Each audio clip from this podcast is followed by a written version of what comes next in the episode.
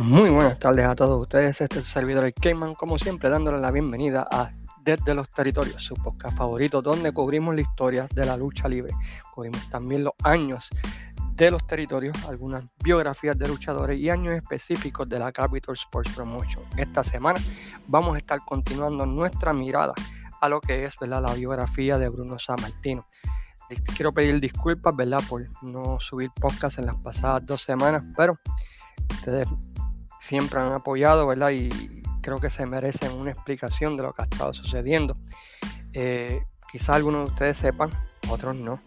Eh, mi hermano falleció trágicamente hace dos semanas atrás y pues eso pues ha creado una cadena de sucesos, ¿no? Lidiando, ¿verdad? Pues con el funeral, lidiando, ¿verdad? Pues, con, la, con el velorio, lidiando también, ¿verdad? Con las repercusiones que esto trae ah, en mi familia con mi papá y mi mamá, especialmente mi mamá que ha estado enferma y esto pues le ha afectado aún más, como es de esperarse, ¿no? La pérdida de un hijo, especialmente de la manera en que sucedió. Eh, pero gracias a Dios este, ya estamos un poquito mejor, ya estamos viendo la luz al final del túnel y por eso pues comenzamos otra vez la grabación de este podcast. Quiero agradecer públicamente a Luis Gómez, ya que por las pasadas dos semanas yo no he he posteado absolutamente nada en la página y él se ha encargado de mantener la página vigente en lo que yo lidio con todas estas cosas que han estado sucediendo en mi casa, en mi familia. Y le quiero agradecer a él ¿verdad? Pues por su apoyo en todo esto también a todos los luchadores, promotores, eh, personas dentro de la industria, fuera de la industria que de alguna manera se han comunicado conmigo y han expresado su pésame y los sentimientos, ¿verdad? Pues que vienen esto. Gracias a Dios, ¿verdad? Pues ya estamos, estamos bastante bien, estamos saliendo. Y bueno, pues lo único que les puedo decir es que eh, siempre digan te quiero, te amo a sus seres queridos, porque uno nunca sabe, ¿verdad? Cuando va a recibir la llamada, la de que quizás eh, esa persona que tanto queremos, ¿verdad? Pues este, ya no, no se encuentra con nosotros. Así que tengan eso siempre en mente.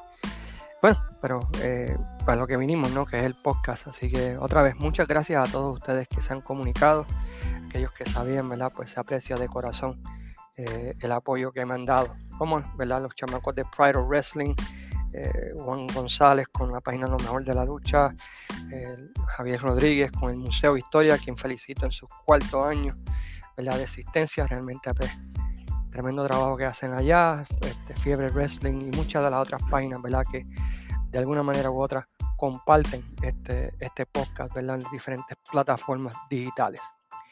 La semana pasada, cuando terminamos, pues habíamos concluido, ¿verdad? Con la victoria de Bruno Sammartino sobre Stan Stasiak para coronarse por segunda vez campeón mundial de la World Wide Wrestling Federation ante un nuevo récord de asistencia en el Madison Square Garden de 23.000 personas. Este segundo reinado para mí fue mucho mejor para mí personalmente que el primero, por la calidad de contendientes al título que tuvo San Martino durante este, este run, comenzando con Killer Kowalski, seguido de Nikolai Volkov, Don Leo Jonathan, Bobby Duncan, Freddy Blasi, John Tolos, quien, eh, con quien batalla por los próximos nueve meses, se vuelve un feudo haciendo pareja con Jay Strongbow contra los hermanos Valiant, que fue súper exitoso a través del noroeste, y pierde en una rara lucha no titular frente a Waldo Von cuando el árbitro para la lucha debido a sangre, comenzando ese feudo entre ambos, que estableció récord de asistencia, debido a que Waldo pues, podía decir que había derrotado al gran Bruno Sammartino en Nueva York, algo que realmente pues, no se veía mucho y que raramente sucedía. En 1975 regresa a Japón para lucharle para la empresa de Giant Baba, haciendo pareja y luchando contra gigantes. Esto a pesar del enojo de Vince padre y Antonio Inoki, ya que en ese tiempo pues la relación de la World Wrestling Federation era con la uh, New Japan Pro Wrestling, pero Baba siendo eh, Bruno Sammartino siendo leal a Giant Baba, pues verdad, pues solamente trabaja para All Japan, lo que trae un dilema, ¿verdad? Porque el campeón eh, está trabajando para las empresas eh, contendiente, ¿verdad? Que usualmente ve a los luchadores de la WWF haciendo campaña en New Japan. En ese verano del 75 hace una rara aparición en Georgia Championship Wrestling, defendiendo el título de la World Wrestling Federation en el Omni de Atlanta frente a Toru Tanaka. Créanlo, ¿no?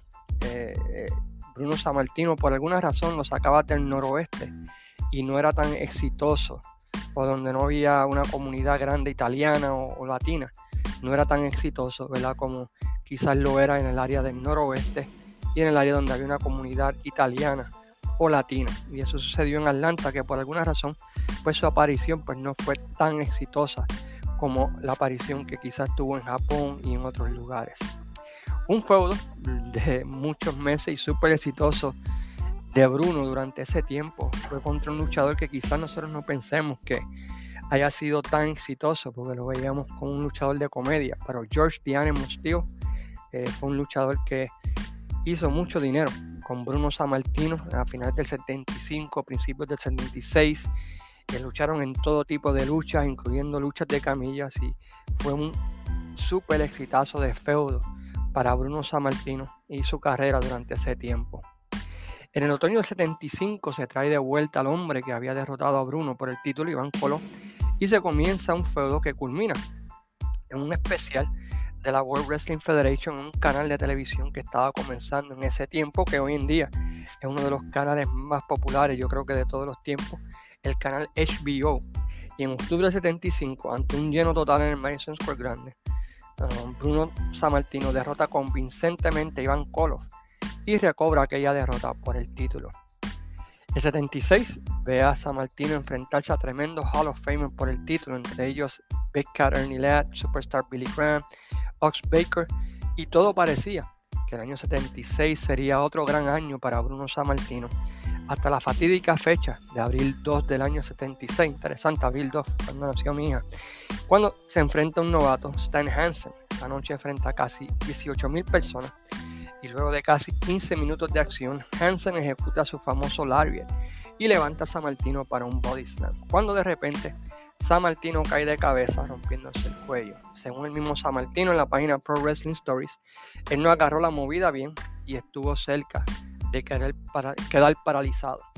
Decir que Hansen se metió en problemas, pues es decir poco, ya que tanto McMahon, padre, al igual que otros luchadores, se enojaron con él por haber lastimado a la gallina de oro, que era San Martino, que tuvo que estar varios meses fuera, perdiéndose muchos shows, lo que trajo ¿verdad? Pues un bajón de asistencia y todo lo demás que conlleva este, perder a una figura ¿verdad? como San Martino y perder al campeón en esa lucha. Pero como todo, no existe mal que por bien no venga. Y por los próximos dos meses usó eso para darle más gira a Hansen, esperando el retorno de San Martino a cobrar venganza. La primera lucha se realizó eh, en la cartelera realizada en el Chase Stadium ante cerca de 32 mil personas el 25 de junio, donde San Martino regresa para cobrar venganza. El feudo culminó en otro especial para el canal HBO cuando ante un nuevo récord en Madison Square Garden. Esto es algo que se repite mucho.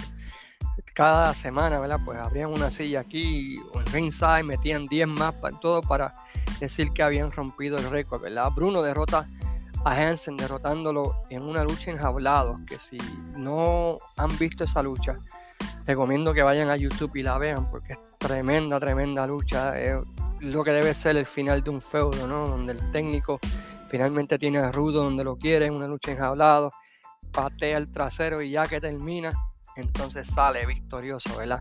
Eso, perfecto blow off, ¿verdad? A, lo que fue un feudo, aunque a mí nunca me ha gustado ese concepto de, de la lucha enjaulado donde el luchador tiene que salir. Para mí, eh, la lucha enjaulado es una victoria convincente, planchándolo, rindiéndolo haciendo ¿verdad? que el tipo renuncie. Pero la WWF ha educado, a, o la WWE ha educado a las personas que acepten ese tipo de lucha de jaula, que a mí personalmente, como les digo, nunca me ha gustado personalmente. Una vez terminado el feudo con Hansen, pasó un feudo en contra de otro luchador que conocimos en la isla, a Bruiser Brody. La diferencia de Hansen fue uno de los pocos feudos de San Martino que no tuvo dos shows en el Madison Square Garden. El feudo solo tuvo una sola lucha en Madison Square Garden, ya que eh, el feudo no vendió como se esperaba con Brody y terminó con San Martino pues planchando limpio a Brody. Una de las pocas derrotas limpias en la historia de Bruce Brody ocurrió de parte de mano de Bruno Sammartino. Y ¿verdad? una de las razones es porque. Pues el feudo no estaba vendiendo y ni siquiera llegó a las dos luchas en Madison Square Garden, que era el estándar para ese tiempo de un feudo. Al final de 76, uh, San Martino se reúne con Vince Padre y le indica pues que vaya empezando a buscar un sustituto, ya que sus días como campeón estaban llegando a su fin debido a la gran cantidad de elecciones y debido a que quería pasar más tiempo con su familia. Vince Padre, pues, luego de varios meses de pelea, finalmente acceda, accede a esta petición y comienza a buscar ese sustituto.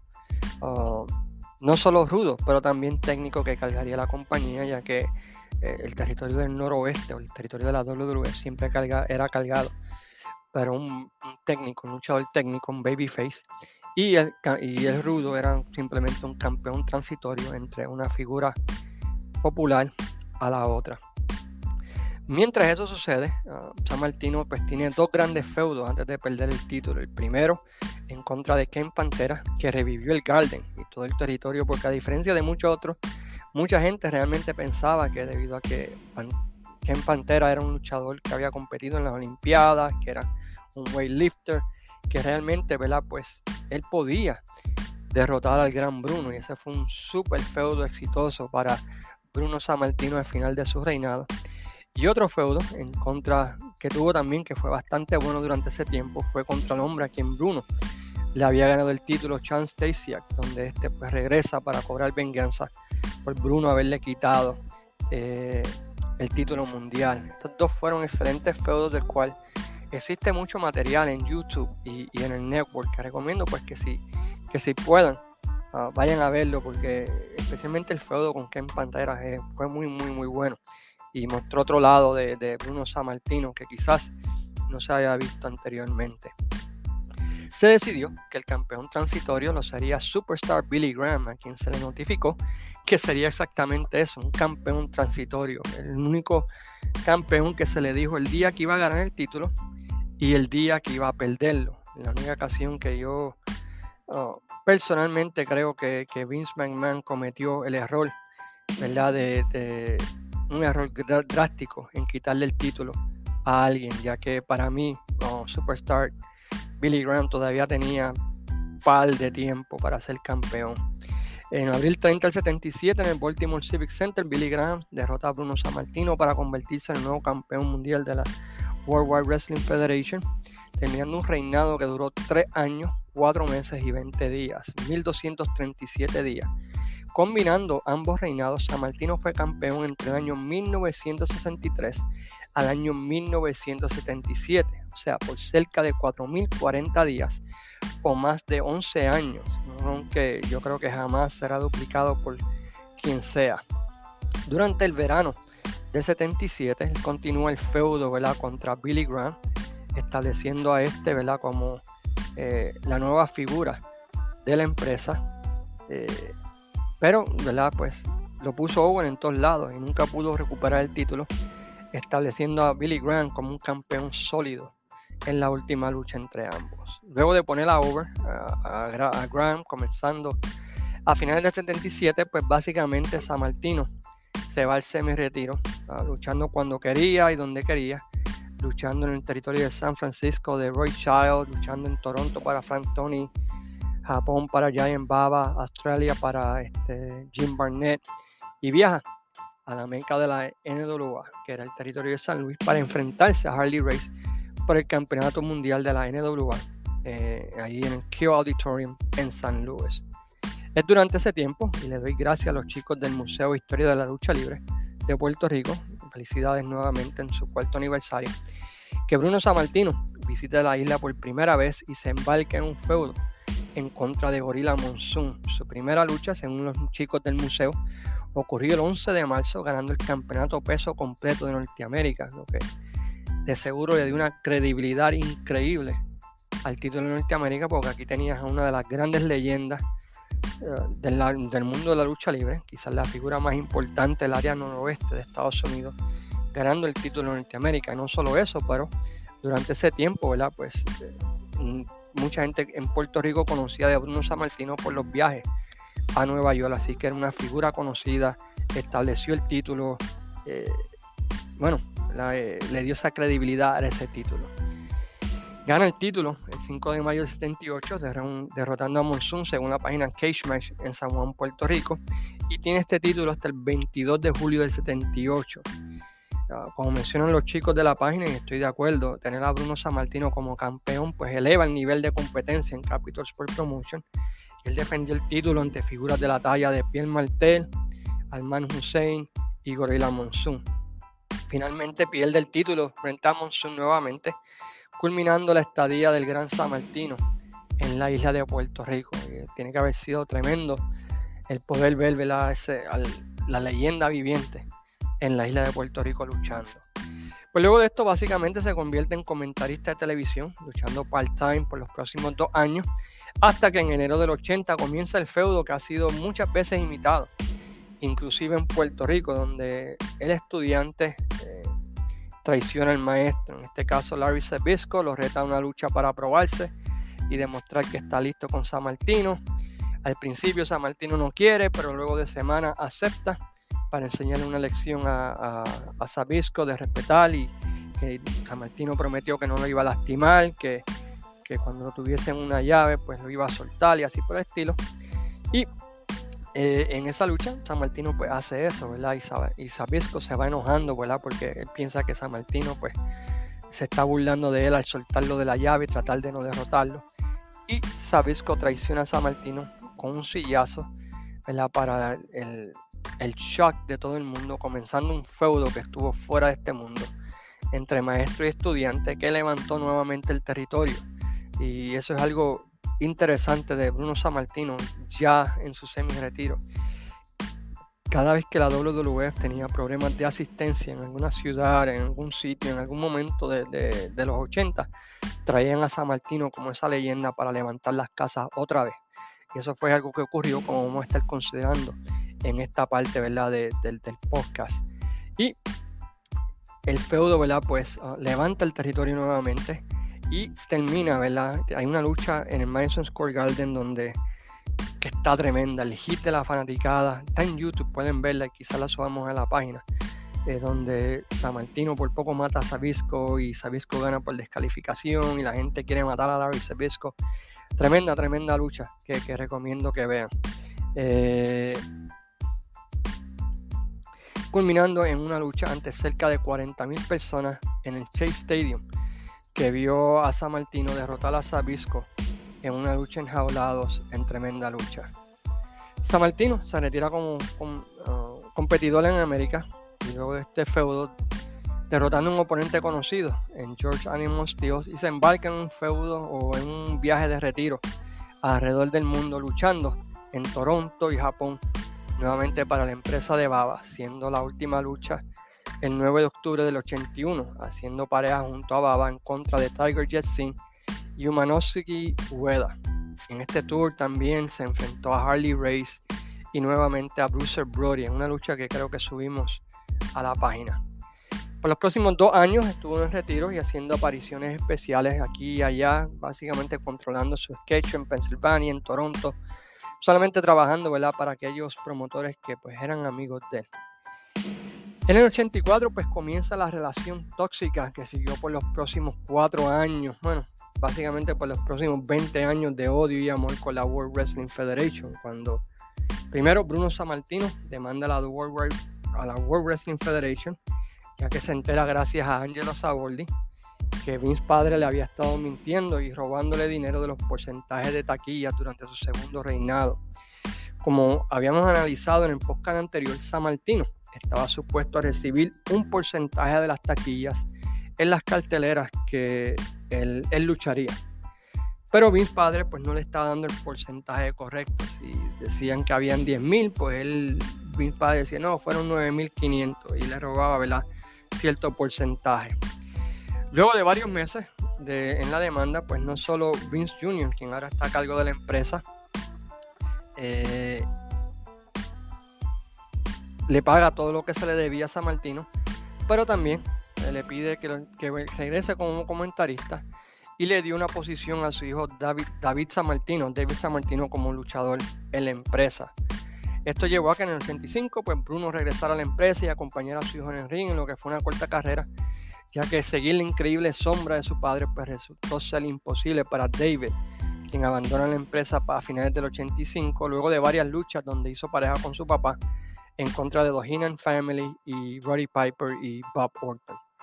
Por los próximos dos años, pues básicamente Bruno era resuelve problemas de la WWF y me explico, cada vez que bajaban las asistencias en el estado de Pensilvania o en algún lugar del noroeste, lo traían de vuelta para levantar las casas. Sucedió primero en contra de Piper, con quien tuvo un excelente feudo a mediados del 85, culminando una tremenda lucha en jaulados en Boston, que recomiendo que vean. Y luego contra Macho Man, uh, Randy Savage y Adrian Adonis en el 86 que también fue tremendo feudo y, nuevamente demostró el increíble draw que era San Martino, ya que revive lo que es el área de Boston, el área de Pensilvania, que la NWA pues ya estaba entrando allí y Hulk Hogan ya estaba teniendo problemas como campeón. San Martino vira la tortilla y recupera ambas ciudades eh, para la WWF en ese a finales del 86, principios del 87. Su última lucha en la WWF fue, por decirlo así, dándole rob a Hulk Hogan, ya que hizo pareja con él en contra de King Kong Bundy y One Man Gang en agosto del 87, siendo esta su última ah, lucha en el ring. Haciendo un resumen de su carrera como luchador, llenó el Madison Square Garden 188 veces como luchador en un lugar que tenía capacidad como promedio de 21.000 personas, lo cual significa que tan solo en el Madison Square Garden él fue visto por 3.948.000 personas tan solo en ese estadio. No estamos hablando de Toronto, ni Boston, Filadelfia, Pittsburgh, que el tipo también vendía cada vez que iba a esas arenas. Así que pueden imaginarse, se puede decir un cálculo mal hecho de entre 6 a 7 millones de personas pagaron alguna vez para ver a Bruno Sammartino luchar en su reinado. En 1988 comienzan de nuevo las diferencias con la WWF. Eh, y básicamente se exilia de la compañía yéndose en contra de Vince padre debido al uso desmedido que él ve en los luchadores de esteroides y diferencias sobre cómo iba el deporte, brincando a, la WWC, a las WCW como árbitro especial para la lucha celebrada en Halloween Havoc entre Ric Flair y Sting vs. Muta y Fuera de eso, San Martino pues, se mantuvo ocupado en convenciones y meet and greets con la fanaticada hasta que en el 2013 acepta ser parte del Salón de la Fama de la WWF haciendo finalmente las paces. Luego de esto, ¿verdad? Pues apariciones especiales y así por el estilo hasta que finalmente pues fallece, ¿verdad? Eh, a la edad de 84 años. Pero la realidad es que la carrera de Bruno Sammartino es una de las más increíbles en la historia de este deporte, una que si ustedes observan y van a notar, ¿verdad? Pues que tiene increíbles luchas, eh, es el baby face perfecto, es el modelo sobre cómo buquear o cómo establecer un luchador técnico en un territorio. Así que espero que hayan podido disfrutar de esta mirada a la carrera de Bruno Sammartino. Nuevamente les pido disculpas, ¿verdad? Pues no haber sacado el podcast en las pasadas dos semanas. Espero que entiendan las razones. Esperamos ya para esta semana y comenzando en adelante, ¿verdad? Pues tener el sketch regular quiero agradecer ¿verdad? nuevamente a todos aquellos que se han expresado y recordarles que si tienen familia, pues nunca eh, dejen de decir te quiero, te amo, ¿verdad? porque quizás no pueda ser la última vez que vean a ese ser querido. Mientras tanto, continuamos pidiéndole ¿verdad? que visiten la página desde los territorios, apoyen a Luis Gómez en lo que yo llego full time. Eh, el tipo está haciendo un excelente trabajo y le agradezco de corazón todo lo que ha hecho. Y también, ¿verdad? Pues que siguen escuchando el podcast desde los territorios, denle like, denle share y así por el estilo. Mientras tanto, se despide el Cayman diciéndole a todos que tengan muy buenas tardes y que descansen. Sayonara, amigos.